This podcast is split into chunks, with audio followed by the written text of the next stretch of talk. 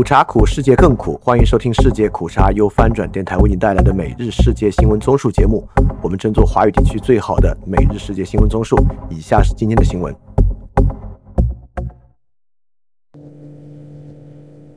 以下是今天七月二十四日的新闻。首先是中国新闻。习近平将和印尼总统将出席大动会开幕式。中国国家主席习近平将出席在成都举行的世界大学生夏季运动会开幕式，届时将出席开幕式的外国领导人也包括印度尼西亚总统佐科。据中国外交部网站星期一发布的消息，中国外交部发言人华春莹宣布，习近平将于七月二十七日至二十八日出席成都第三十一届世界大学生夏季运动会开幕式。为赴华出席开幕式并访问的外国领导人举行欢迎宴会和相关双边活动。下一条新闻：王毅提议重启中日韩高官会谈。中共政治局委员、中央外办主任王毅本月与日本外交部长会林方正会晤时，曾提议中日韩三国举行高级官员会谈。此举被看成中方愿意为重启三国首脑会谈铺路。日本共同社星期天引述多名外交人士消息，王毅本月中旬在印度尼西亚出席亚细安外长会议时，曾与林方正会晤，并向他提议中国、日本及韩国进行三边高级官员会谈。消息人士称，王毅的提议意味着自2019年12月后中断至今的日中韩三国领导人对话有望重启。翻平肯定是可以恢复的，不过。我不知道在现在的中日韩矛盾下还能谈出什么成果来。如果王国伟再多搞点什么染发整容也变不成西方人的种族主义言论，或者什么随美起无睹中国输必然失败的言论，可能中日韩高级官员会谈只会增加外交摩擦吧。下一条新闻：黑龙江学校体育馆屋顶倒塌，十一人死亡。据中国官方媒体周一报道。中国东北地区一所学校体育馆屋顶倒塌，造成十一人死亡，两人被困。据官方通讯社新华社报道，周日下午三点，黑龙江省齐齐哈尔市第三十四中学的体育馆发生倒塌。新华社称，截至周一凌晨三点，已从残骸中救出十四人，其中四人被救出时已无生命体征，六人经全力救治无效死亡。中国国家电视台、中央电视台播放的视频显示，体育馆的整个屋顶倒塌，救援人员正在清理废墟。下一条新闻：中国东部大雨引发致命洪水。据官方媒体周日报道，中国东部地区因大雨引发洪水，造成至少五人死亡、三人失踪，超过一千五百人被疏散。中央人民广播电台称，周六下午。特大洪水席卷了杭州市富阳区的一个村庄，吞没了许多房屋。据央视报道，降雨随后导致部分山体塌陷、泥石流，影响该区多个地区一千六百多户停电。据官方通讯社新华社报道，超过一千五百人被疏散。每年季节性洪水都会袭击中国大部分地区，特别是亚热带南部地区。然而，今年北方一些地区遭遇了五十年来最严重的洪水。下一条新闻：西安回流生事件在逮捕六人。中国西安警方针对回流生事件在逮捕六人。西安市公安局星期天在微博上通报，他们发现西安市某补习学校通过伪造国家机关印章，为外省回流生在西安参加中考提供虚假资格审查材料，涉嫌犯罪。公安局公布，他们已抓获犯罪嫌疑人六名，刑事拘留五人，案件仍在进一步侦办中。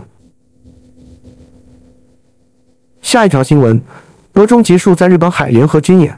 俄罗斯国防部星期天宣布，俄罗斯和中国结束了在日本海的联合海军演习。据路透社报道，俄罗斯国防部此前说，这场星期四开始的军演。主要目标是加强两国海军合作，并维护亚太地区的稳定与和平。俄罗斯军方星期天在声明中说，进行了大约二十次战斗演习，包括对海上、沿海和空中目标的联合炮火射击。下一条新闻：梅洛尼称拜登未提及“一带一路”，将在这个星期访问美国的意大利总理梅洛尼说，美国总统拜登从未向他提及意大利参与“一带一路”倡议的课题。据路透社星期天报道，梅洛尼在意大利首都罗马举行的新闻发布会上说：“美国总统从未直接向我提出过这个课题。”梅洛尼将在星期四访问美国。意大利和中国在2019年签署谅解备忘录，由此成为迄今唯一加入“一带一路”倡议的 G7 成员国。此举招致美国和欧盟批评。下一条新闻：香港旅客访澳数量接近一千。澳门旅游局局长温其华说，今年上半年访澳的香港旅客已恢复至冠病疫情前的九成多，海外旅客则恢复至疫前近两成。据香港中通社报道，温其华星期六出席活动时受访说，澳门七月的入境旅客数字不错，希望七八月的日均旅客可达八万人次。翻评，这不就是经济内循环的象征吗？然后是亚太印太新闻。人民党宣布在柬大选中胜出，在柬埔寨长期执政的人民党宣布在星期天的大选赢得压倒性胜利，人民党的政治主导地位因此延长。首相洪森交棒与儿子洪马内的障碍也扫清。路透社报道，人民党发言人宋恩山星期天傍晚宣布。我们取得压倒性胜利，但还未计算所获的一席数。翻评，所有反对党都被打击解散了，几乎是唯一参选政党，当然大胜啊！下一条新闻：国民党正式提名侯友谊参选总统。国民党全台党代表大会星期天正式提名新北市长侯友谊参选台湾总统。高人气的前高雄市长韩国瑜热情相挺。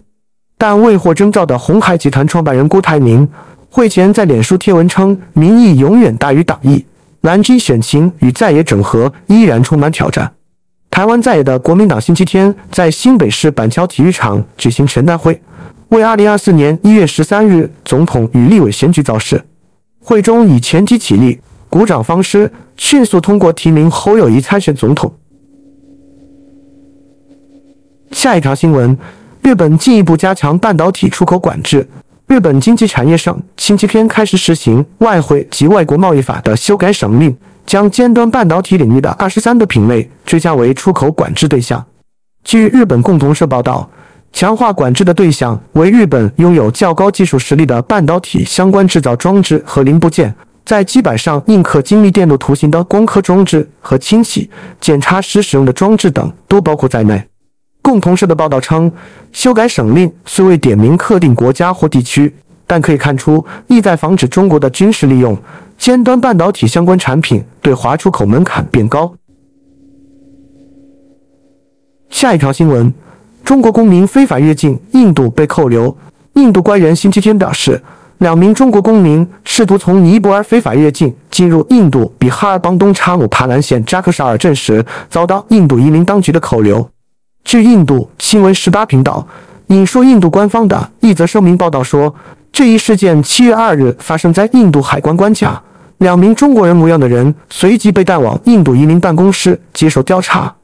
调查发现，这两人都是中国公民，一人叫赵金，现年三十九岁；另一人名叫傅聪，现年二十八岁。两人都来自中国的江西省，也没有有效的入境印度的签证。然后是科技新闻。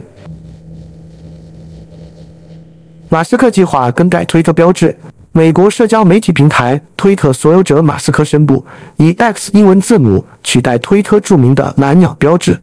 路透社报道，马斯克星期天作词宣布时承认广告业务复苏缓慢，并透露将采取更多措施重塑品牌，为推特开创新的方向。马斯克贴文说，他要改变推特的标志。并征求他数百万粉丝的意见，问粉丝们是否赞同把推特网站的蓝色背景换成黑色。翻停，那个黑色的 X 真的删了，识别度真的太差了。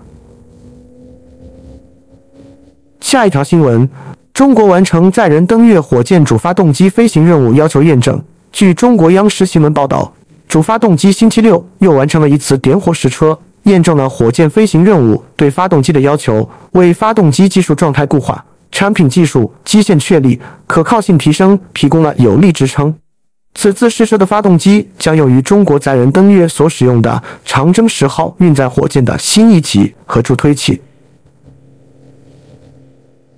我们关注财经方面，中国鼓励民资参与重点细分行业。中国官方再次出台有关促进民营经济发展的文件，其中强调明确一批鼓励民间资本参与的重点细分行业等。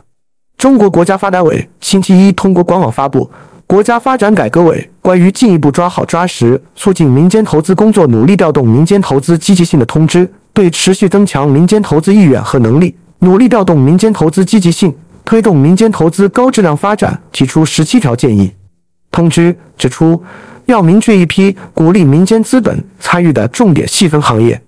对于这一点，中国国家发改委将在交通、水利、清洁能源、新型基础设施、先进制造业、现代设施农业等领域中选择一批市场空间大、发展潜力强、符合国家重大战略和产业政策要求、有利于推动高质量发展的细分行业，鼓励民间资本积极参与。通知也称要全面梳理吸引民间资本项目清单。各省级发展改革委要从国家重大工程和补短板项目中，认真选取投资回报机制明确、投资收益水平较好、适合向民间资本推介的项目，形成你向民间资本推介的重大项目清单。要积极组织本地区有关方面因地制宜选择适合民间资本参与的重点产业链供应链等项目，形成拟向民间资本推介的产业项目清单。翻评。这就是之前国务院就是政策后配套的发改委政策，依然没有任何资金投放，而是泛泛的行业准入。行业准入当然是重要的，尤其是政府采购和投资领域，如果能够吸引民营企业参加，而不是政府和国资企业左兜庄右兜，当然会是一个机会。但是在政府负债如此高、基建投资增速大幅下滑的现在，到底是政府端发力以供给侧推动市场？还是吸引民营资本来为政府补充资金，这不是中央决策可以决定的，而是地方政府的执政指标才可以决定的事。下一条新闻：中国光伏装机全球领先十年，中国光伏行业的装机规模连续十年位居全球第一。据科技日报报道，中国国家能源局氢能源和可再生能源司司长李创军。星期天，在一流光伏产业高质量发展论坛上说，二零二三年中国光伏行业继续保持良好发展态势，装机规模快速增长，连续十年位居全球第一，新增总装机容量连续八年位居全球第一。今年上半年新增装机达到七千八百四十二万千瓦，累计装机规模超过四十七亿千瓦，成为中国装机规模第二大电源。翻评。光伏装机量这个数据意义不大，不过就是基建而已。非储能的直接并网的光伏发电，现在对电网冲击依然很大。如果发展储能光伏，储能设备又是一大笔开销。这虽然是新的基建机会，不过将大幅推高光伏发电成本，可能让其变得并不经济。下一条新闻：二零二三奢侈品销售或增长百分之十一百分之。咨询公司 Bain 和意大利奢侈品协会 Foundational Tech Gamma 的研究结果显示，预计2023年第一季度个人奢侈品的销售额将比去年同期增长高达百分之十一。研究还指出，2022年奢侈品销售额达到了3450亿欧元，创下历史新高，相比2021年销售额增长了约百分之十九。根据目前的发展，预计2023财年销售额将再次增长。增幅预计在百分之五至百分之十二之间。到二零三零年，全球奢侈品市场规模甚至有望增长至五千七百亿欧元，将会是二零二零年的一倍还多。相比之下，作为全球最大的人道主义组织——联合国世界粮食计划署，目前的预算仅相当于这个数字的五十分之一。奢侈品市场的景气发展主要得益于新冠疫情限制解除后欧洲的旅游业。不过，奢侈品市场在不同地区也存在差异。欧洲市场和中国市场增长势头强劲，购买意愿高涨，但美国的奢侈品的购买力波动相对更低。下一条新闻：王健林转让北京万达投资股权还债。中国前首富、万达创始人王健林转让了北京万达投资有限公司百分之四十九的股权。据知情人士透露，这笔资金将用于偿还星期天到期的一笔美元债本金。据澎湃新闻报道，天眼查股权资料显示，北京万达投资星期四完成投资人变更。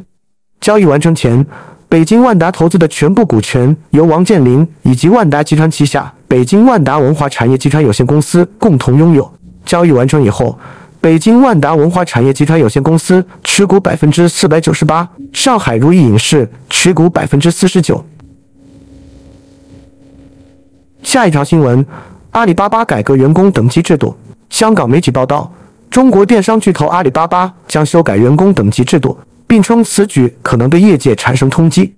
香港南华早报星期天引述消息人士报道，阿里将增设更多层级，延长中层员工的晋升时间，并取消用于高级职务的 P 九级更高级别。拥有南华早报的阿里巴巴并没有公布公司有多少员工属于 P 九级及以上。但来自阿里的两名消息人士称，这些员工占总人数的百分之一至百分之二。翻平其实是一种职级增长的减速，对员工的积极性当然是不利的。当然也说明企业告别高增长周期，用于大幅激励员工的手段不足了。不过这对阿里巴巴不是问题，不管怎么说，也是中国最高薪的企业之一。但中国互联网企业一直是其他企业模仿的对象。如果这种手段蔓延开，导致普遍薪资增长超过经济预期放缓，当然就是通缩在企业端的一种表象啊。然后是俄乌战争，普京称乌克兰反攻已失败。俄罗斯总统普京星期天称，乌克兰的反攻行动已经失败。普京星期天在圣彼得堡会见来访的白罗斯总统卢卡申科。据塔斯社报道。卢卡申科在会谈中说：“没有什么反攻。”普京接着称：“反攻是有的，但已经失败了。”下一条新闻：俄空袭摧毁乌敖德萨大教堂。周日早些时候，俄罗斯的空袭摧毁了乌克兰奥德萨市历史悠久的主显圣龙大教堂，促使基辅誓言对这座联合国教科文组织世界遗产所遭受的破坏进行报复。这个教区的副主持人米罗斯拉夫神父表示。教堂内部遭到严重损坏，大教堂遭到直接袭击，三个祭坛被完全损坏。他说，神职人员从大教堂内的废墟中拉出圣像，教堂的镶嵌图案被打碎了。袭击发生时，一名保安和牧师在里面，但他们兴奋下来，对历史建筑的破坏引起了愤怒。乌克兰总统泽连斯基誓言要进行报复，他们肯定会感受到这一点。他说。最后是世界其他新闻。G20 能源会议未达成化石燃料共识，极端天气在全球多地肆虐之际，二十国集团能源官员却在一些生产国反对下，没能就逐步减少化石燃料使用路线图达成一致。这轮会议没有发联合公报，只发布成果声明和主席摘要。这份文件甚至对全球暖化的主要根源煤炭只字未提。为期四天的二十国集团能源转型会议星期六在印度国阿邦沿海城市丹伯林姆落幕。根据会议成果声明，一些成员国同意有必要逐步减少使用石油和天然气，其他成员国则主张通过碳捕获、利用和封存等减排技术来解决对碳排放的担忧。G20 轮值主席国印度的能源部长辛格说：“这两条路都是可行的。”他也指出。总的来说，所有成员国都认为有必要应对气候变化。我们就二十九个段落中的二十二个取得完全一致。主席声明则涵盖了其他七个段落。只有在成员国就所有议题达成完全一致的情况下，大会才能在会议后发布联合公报。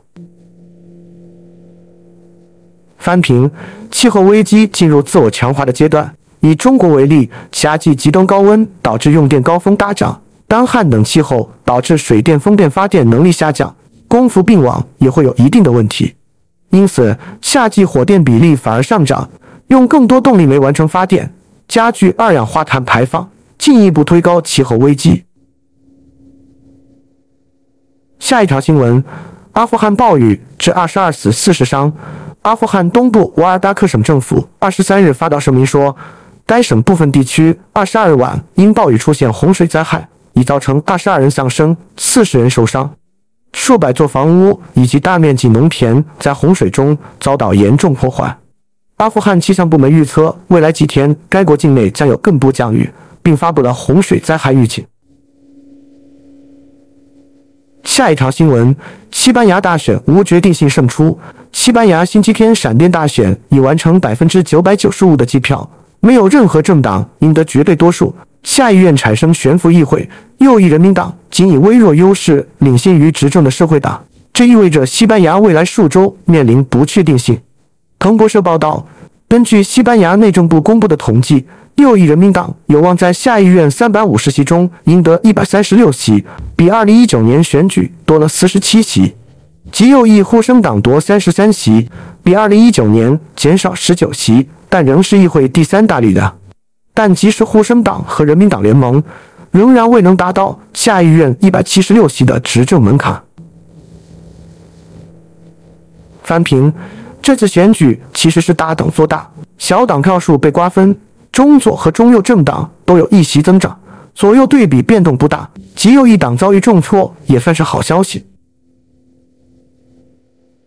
下一条新闻：希腊桥梁坍塌，一死八伤。希腊第三大城市塔特雷的一座桥梁星期天坍塌，导致一人死亡，八人受伤。当地消防部门发言人说，消防人员正在现场展开救援工作。当局派出了约三十五名消防员和十二辆车。以及无人机和特种救援车。这座桥连接着希腊西南部伯罗奔尼撒半岛的帕特雷港与首都雅典，因重建工程而于上周关闭。下一条新闻：内塔尼亚胡手术植入心率调节器。以色列总理办公室发声明称，总理内塔亚胡将在星期天接受心率调节器植入手术。综合报道称。现年七十三岁的内塔亚胡在社交媒体脸书发视频说：“一周前，我植入了一个监测装置。今天晚上，这个装置发出提示音，宣布我需要安装心脏起搏器。我今晚必须这么做。我感觉很好，我听医生的话。”据悉，内塔亚胡一周前曾因头晕入院一晚。下一条新闻：约有一万名以色列国防军预备役决定不再服役。根据 N 十二的报道。约一万名来自 IDF 的预备役决定不再出现在军队中。他们在周六晚的新闻发布会上宣布，这些预备役加入了在周五在一封信中做出同样声明的一千名空军预备役。兄弟之手的领导人伊奥内维表示，这是以色列国历史上最困难的时刻之一，但也是最重要的时刻之一。我们代表着约一万名预备役，告诉政府、防卫部长和首相，责任在你们。如果你们想要我们继续支持，如同我们在左右翼政府下所做的。我们呼吁你们停止这项立法。下一条新闻：墨西哥纵火案导致十一人死亡，四人受伤。墨西哥西北部索诺拉州检方二十二日发布公告说，该州圣路易斯里奥科罗拉多市发生一起纵火案，造成十一人死亡，四人受伤。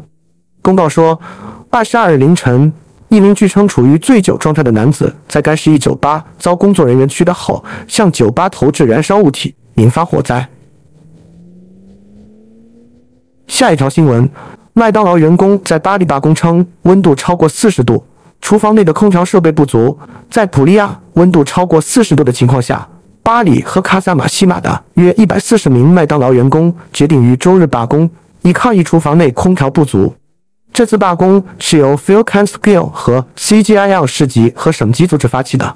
CGIL 巴黎的秘书 Dominic Fico 表示。有数名员工在极高的温度下工作时出现身体不适，即使试图增加便携式空调，电气系统也承受不住。工会要求在红点日关闭对公众的服务，并按照 N 的规定为员工使用裁员基金，直到技术问题得到解决。好，以上就是今天所有的新闻节目了，非常感谢你的收听，也欢迎在配创赞助范展电台赞助链接在 Show Note 中可以看到。那么苦茶苦，世界更苦，明天我们不见不散。